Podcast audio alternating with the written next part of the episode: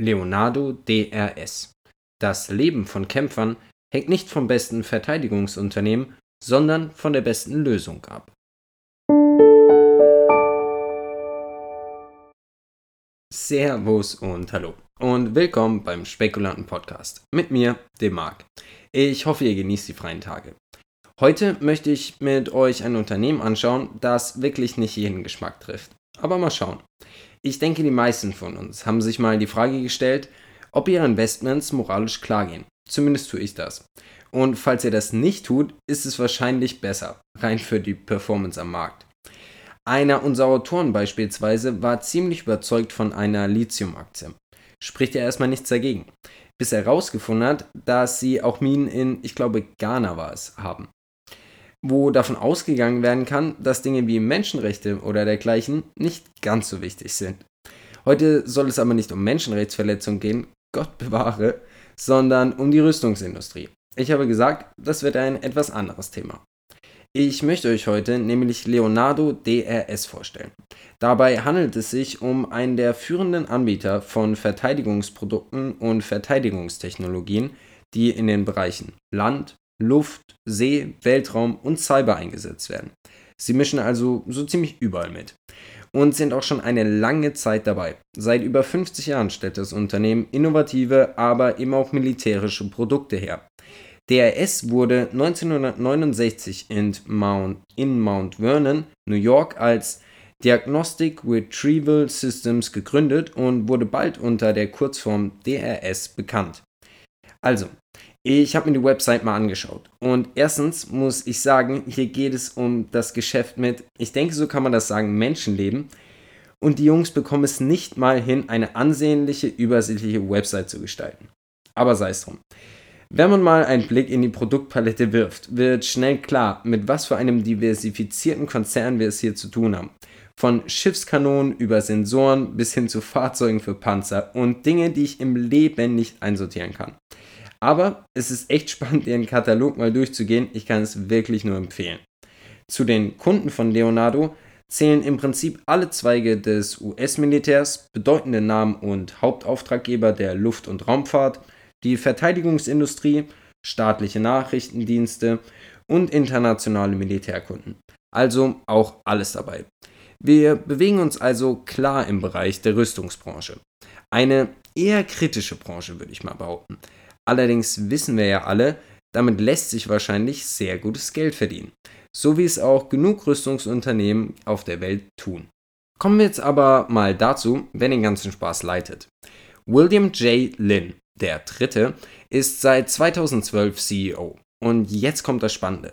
Von 2009 bis 2011 war er 30. stellvertretender Verteidigungsminister der Vereinigten Staaten. Und von 2002 bis 2009 war Herr Lin Senior Vice President of Government Operations and Strategy bei der Raytheon Company, einem weiteren Rüstungskonzern. Wir sehen also, wenn es um Vitamin B geht, ist William J. Lin, der Dritte, ganz vorne mit dabei. Darüber hinaus kommen aber auch noch COO John A. Bay Looney, CFO Michael D. Dippold sowie die ausführenden Manager Mark A. Dorfman und Sally A. Wallace hinzu. Sie alle haben dabei ausnahmslos eine jahrzehntelange Erfahrung in der Rüstungsindustrie. Sie wissen also definitiv, worauf sie sich einlassen. Jetzt also der kleine Einblick in die Zahlen. Und der sieht gar nicht mal so schlecht aus. Wobei man hier direkt sagen muss, dass es die Rüstungsindustrie während Corona vielleicht so hart getroffen hat wie noch nie. Zum ersten Mal auf der Welt können nicht dauerhaft überall Kriege geführt werden. Vor allem nicht mit dem Einsatz von vielen Soldaten. Wirklich, wirklich schade. Zum ersten Mal kann sich die Welt nicht ganz so einfach gegenseitig den Kopf einschlagen. Aber man muss natürlich auch sagen, wenn es um rein technische Systeme und dergleichen geht, hat sich seit Beginn von Corona nicht so viel geändert. Und Leonardo stellt zum Großteil eben auch Sensoren und Onboard-Systeme her, wodurch ihr Geschäft vielleicht nicht so stark betroffen sein könnte. Wir sollten das aber im Hinterkopf behalten. Leonardo DRS hat es geschafft, von 2016 bis 2020 eine durchschnittliche jährliche Wachstumsrate von 12% bei den Umsatzerlösen zu erzielen. Dabei lag der Umsatz im Jahr 2020 bei 2,778 Milliarden US-Dollar, bei einem Gewinn von 181 Millionen US-Dollar.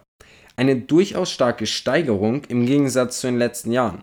Falls euch die genauen Zahlen der letzten Jahre interessieren sollten, schaut wie immer einfach bei unserem Artikel auf www.diespekulanten.de vorbei.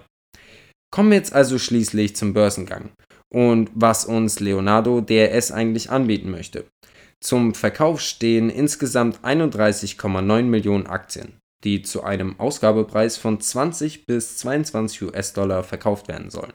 Das Unternehmen strebt dabei bisher die Notierung an der New York Stock Exchange unter dem Ticker DRS an. Zu beachten ist bei diesem Angebot aber, dass nach Abschluss des Angebots der verkaufende Aktionär weiterhin bis zu 78% der Stammaktien halten wird und davon ausgegangen werden muss, dass es sich dann um ein kontrolliertes Unternehmen handeln wird. Und damit sind wir dann auch schon bei meiner eigenen Meinung angekommen. Und da muss ich heute etwas aufpassen, damit ich nichts Falsches sage. Also, wo fangen wir denn am besten an? Ihr dürftet, denke ich mal, schon mitbekommen haben, dass ich ein bisschen komisch bin, was das Investieren angeht. Für mich reicht es nicht, wenn ein Unternehmen gute Zahlen vorlegt oder ein super Wachstum sein kann. Mir geht es um das Ganze dahinter. Die Idee, die Philosophie, die Unternehmensstruktur und vieles mehr. Deshalb und da ich bisher versucht habe, meinen Prinzipien treu zu bleiben, habe ich die Finger von der Rüstungsindustrie gelassen. Sogar wenn es un Unternehmen waren, die mich fasziniert haben und deren Haupttätigkeit nicht im Rüstungsbereich lag. Beispielsweise viele Unternehmen aus der Raumfahrt. Diese Bereiche liegen für mich einfach oftmals zu nah beieinander. Schade eigentlich. Ich meine, im Endeffekt muss jeder selber wissen, in was er investiert und ob er damit leben kann. Und es ist kein Geheimnis, dass mit dem Leid einiger Menschen schon immer eine Menge Geld verdient werden konnte. Man kann das Ganze aber auch natürlich anders sehen. Werfen wir beispielsweise mal einen Blick nach Amerika. Da gibt es sowas wie die böse Rüstungsindustrie oft gar nicht. Ganz im Gegenteil werden Unternehmen dafür gefeiert und gelobt, die nationale Sicherheit zu gewährleisten. Was im Grunde genommen ja auch nicht verkehrt ist. Ich denke, wir sind uns aber alle einig, dass da drüben vielleicht etwas Überhand genommen hat. Man muss aber auch ganz klar sagen, dass die Amerikaner mit völlig anderen Risiken leben als wir. Ich persönlich finde die Firma aber vor allem wegen ihrem CEO so spannend und den Connections, die dieser wahrscheinlich mit sich bringt. Das hat mich dazu auch bewogen, euch heute dieses Unternehmen vorzustellen. Ich bin mal gespannt, ob er seine Kontakte spielen lassen kann. Wir werden sehen. Ich möchte aber zum Schluss nochmal sagen, es ist jedem selbst überlassen, in was er investiert. Seid euch aber bitte bewusst, um was es genau geht.